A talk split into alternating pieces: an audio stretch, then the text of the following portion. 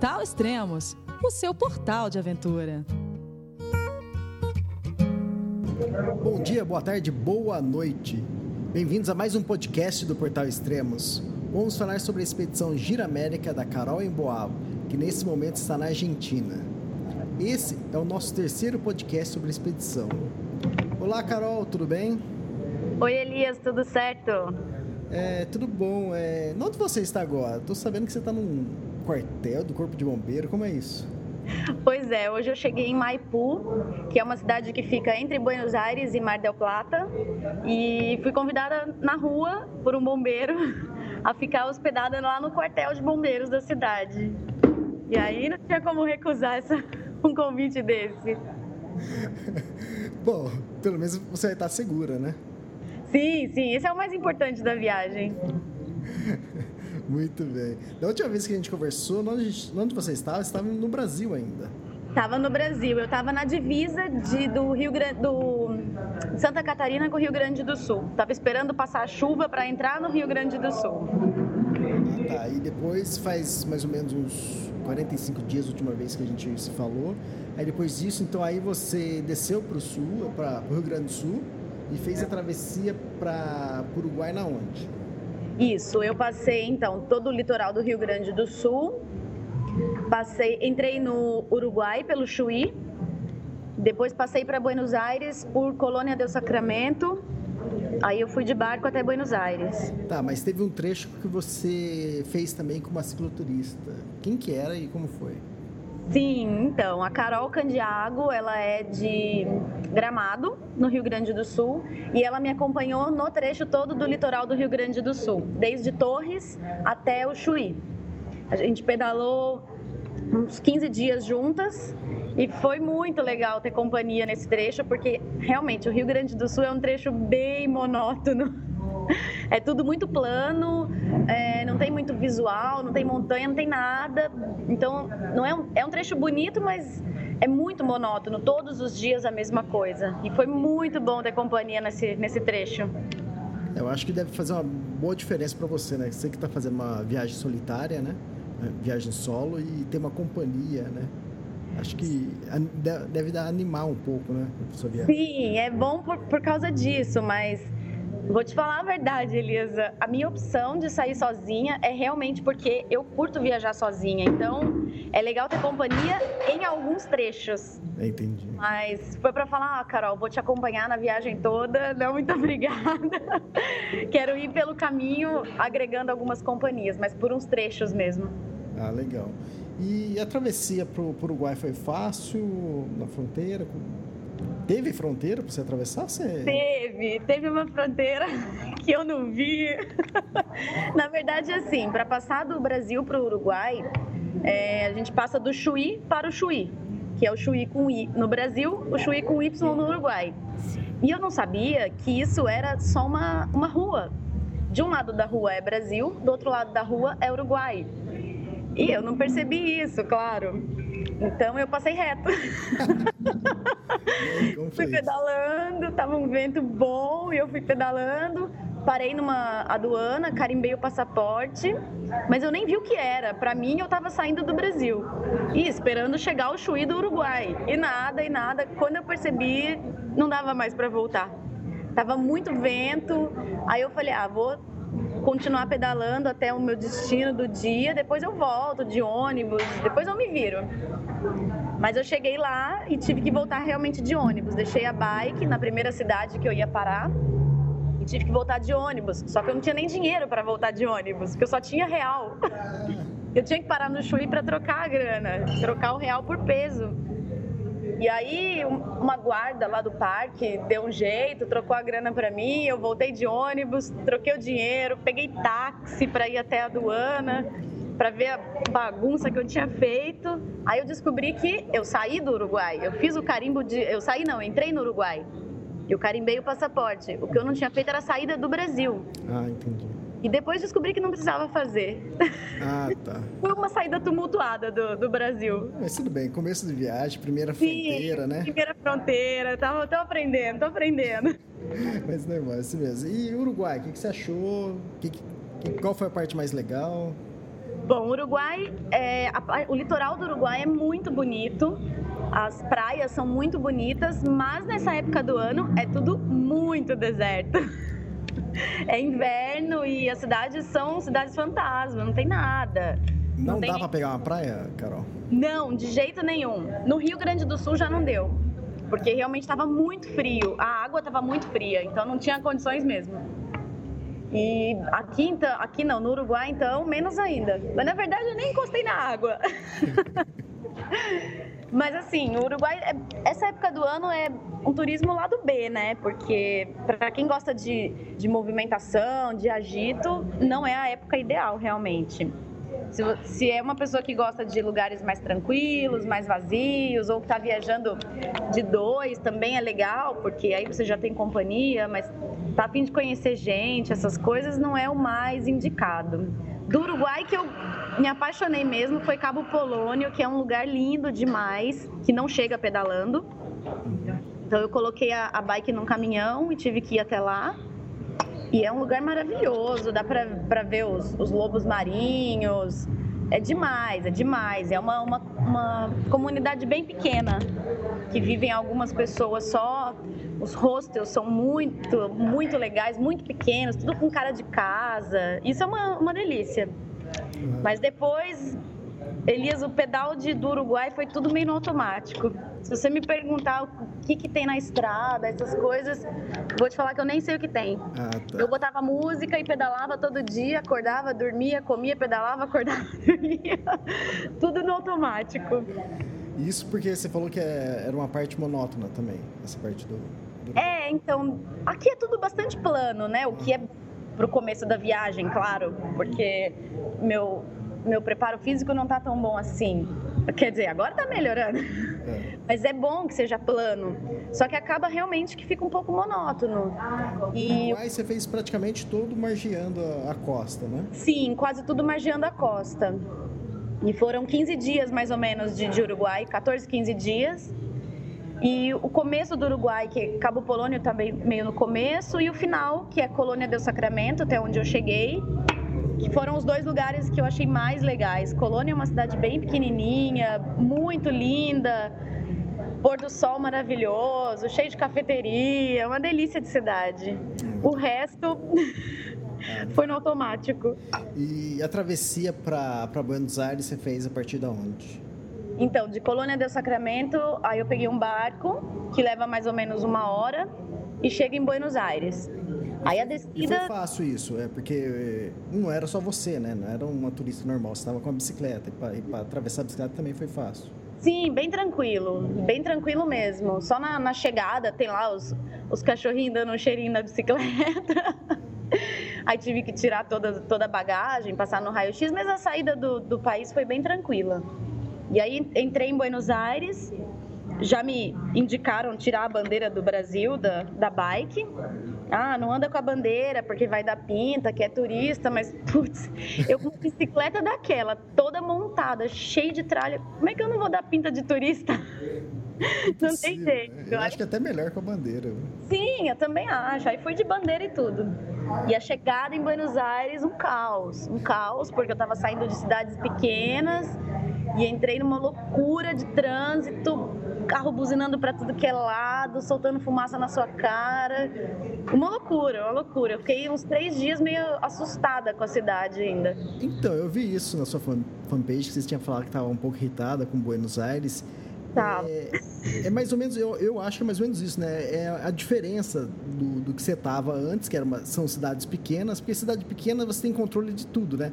A segurança é melhor, o acesso para você ir para qualquer lugar é mais fácil. Quando você chega numa cidade grande, eu imagino que para onde eu vou agora, o que, que eu faço, onde deixo a bicicleta, o que, que eu. É mais ou menos isso? Sim, Buenos Aires é uma loucura tipo São Paulo. É igual pedalar em São Paulo. E não, não sei, mas se alguém me falar que gosta de pedalar em São Paulo, putz, parabéns. Ainda mais com uma bike com 40 quilos, que a sua mobilidade não é tão grande.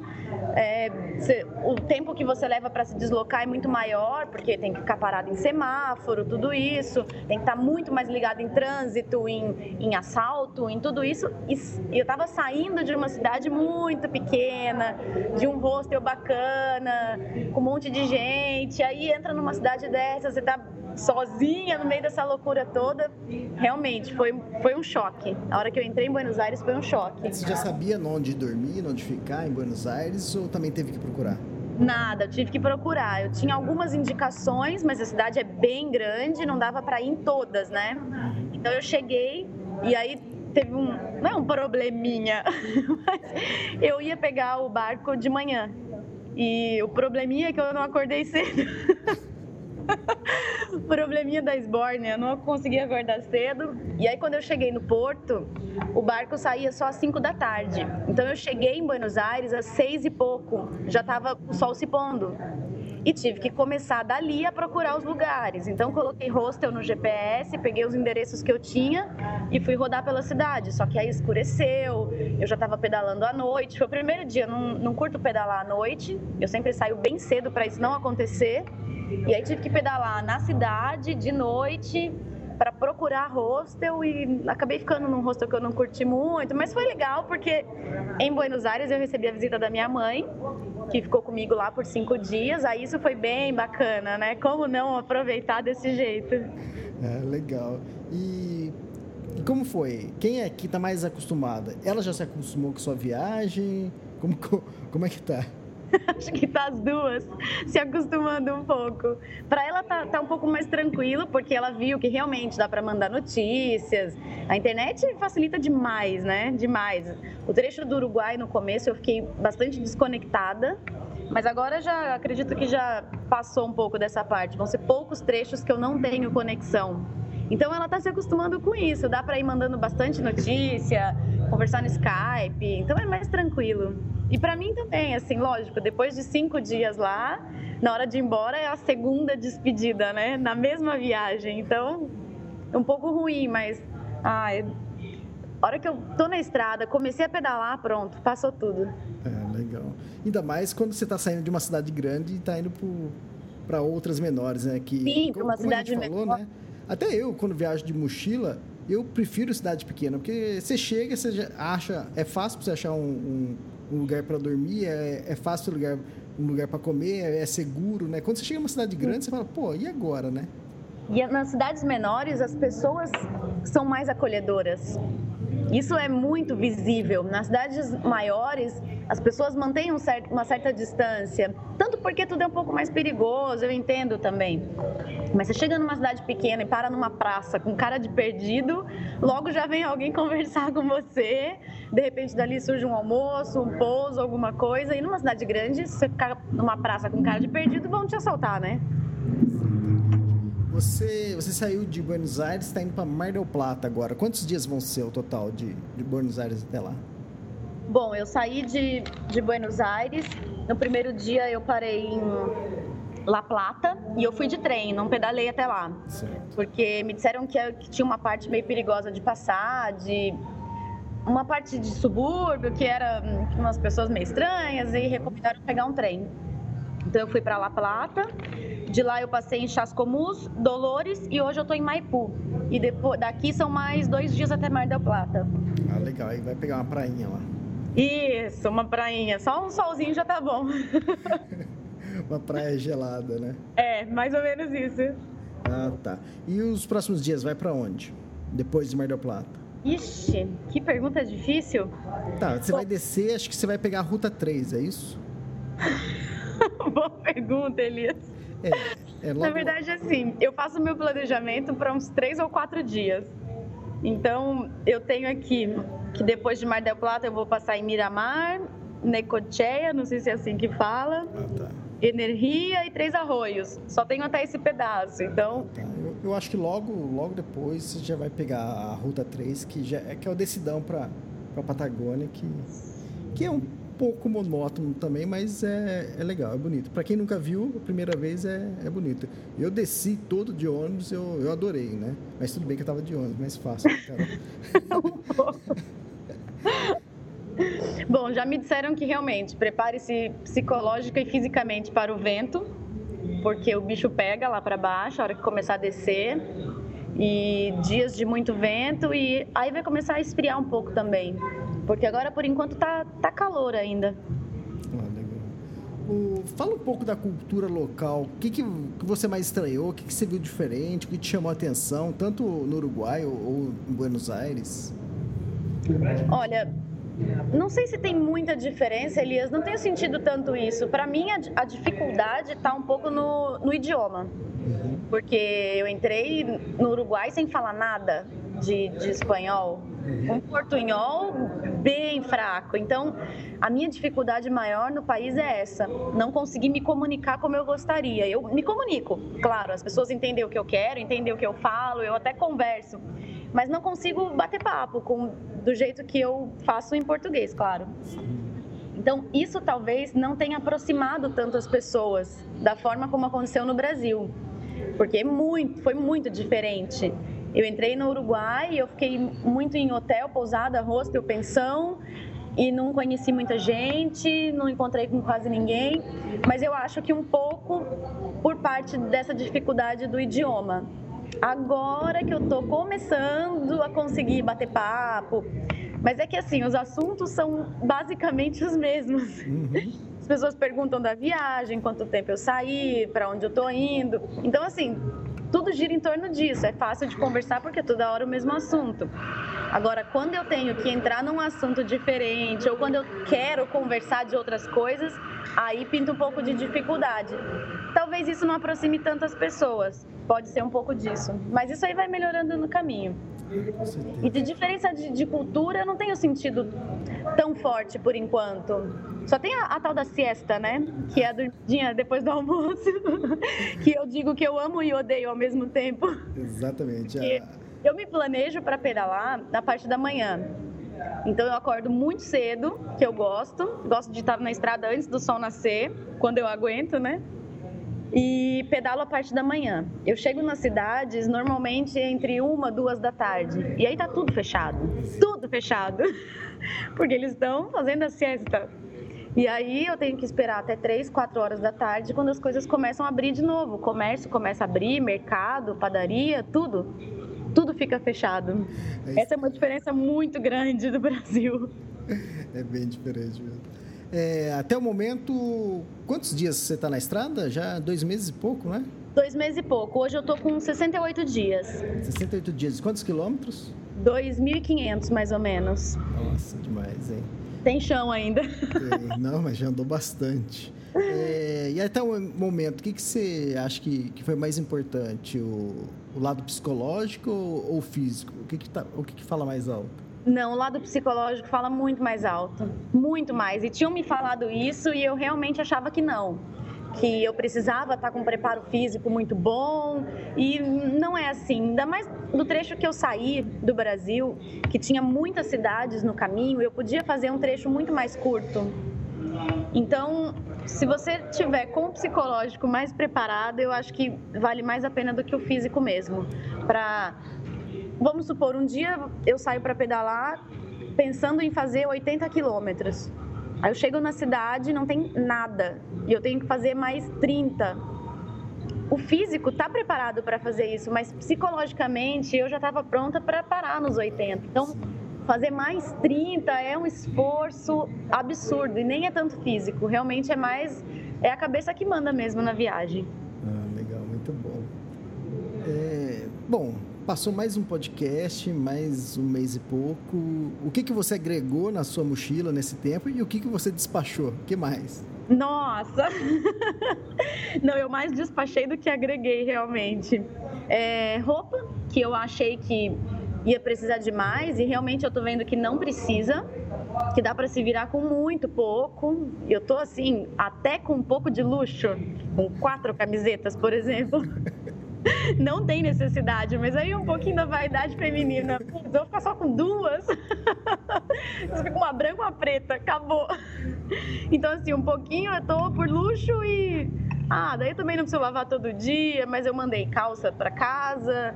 Eu vim com duas calças para pedalar e mandei uma de volta, porque é um volume e eu não estava usando muito. É, que mais? Aí teve coisa que eu ganhei de presente, que eu mandei de volta também. E de agregar, não sei se eu agreguei alguma coisa. ah, uma blusa de frio só, que eu acho que daqui para frente vai precisar um pouco, então semana passada coloquei uma blusa de frio a mais. E troquei minha barraca também. Ah, tá. E essa, na verdade, essa é a segunda vez que você está despachando coisa pro Brasil, né? Pois é, a primeira vez. E agora? O que eu mandei para casa? Eu não me lembro. Acho que foi camisetas também, assim. Meia, parece. Ah, foi, foi mesmo, realmente. Foi um par de meia a mais e acho que alguma outra tranqueirinha assim. Até chegar o Ushuaia, você tá com metade da mochila. Tomara.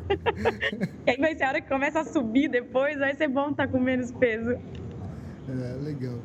E como tem sido a sua viagem em relação à mídia? Eu sei que você está sendo bem requisitada tanto nos países que você passa, como aqui também no Brasil. Fala um pouco sobre isso. Tá, bom, no Brasil é um pouco mais tranquilo, né? O pessoal manda por e-mail, eu respondo.